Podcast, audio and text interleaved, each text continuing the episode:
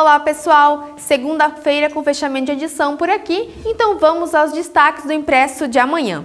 E a vacinação contra a Covid-19 está avançando cada vez mais em Santa Catarina. Segundo informações do Estado, 80% da população adulta acima dos 18 anos já recebeu a primeira dose da vacina. Em Timbó, a vacinação também avança. Amanhã, pessoas a partir dos 22 anos já podem receber a primeira dose. E no fim de semana haverá a aplicação da segunda dose para profissionais da educação. Confira o calendário completo no nosso impresso.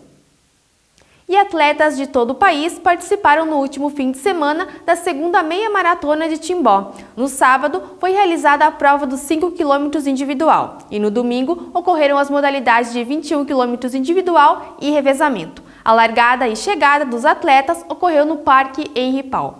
Foram contabilizadas neste ano 377 inscrições. O resultado dos primeiros colocados você confere na nossa edição impressa e também lá no nosso site. E você sabe qual o segredo para chegar aos 100 anos de idade com muita saúde e disposição? Então confira no jornal de amanhã uma matéria com a dona Teresa Mengarda Bertoldi, que comemora essa, nessa segunda-feira, inclusive, 100 anos. Teresa repassa até algumas dicas aos jovens para chegar à longevidade. Não deixe de conferir. Bom, pessoal, essas e outras notícias você confere na sua edição impressa de amanhã, nosso site e também nas redes sociais. Até a próxima!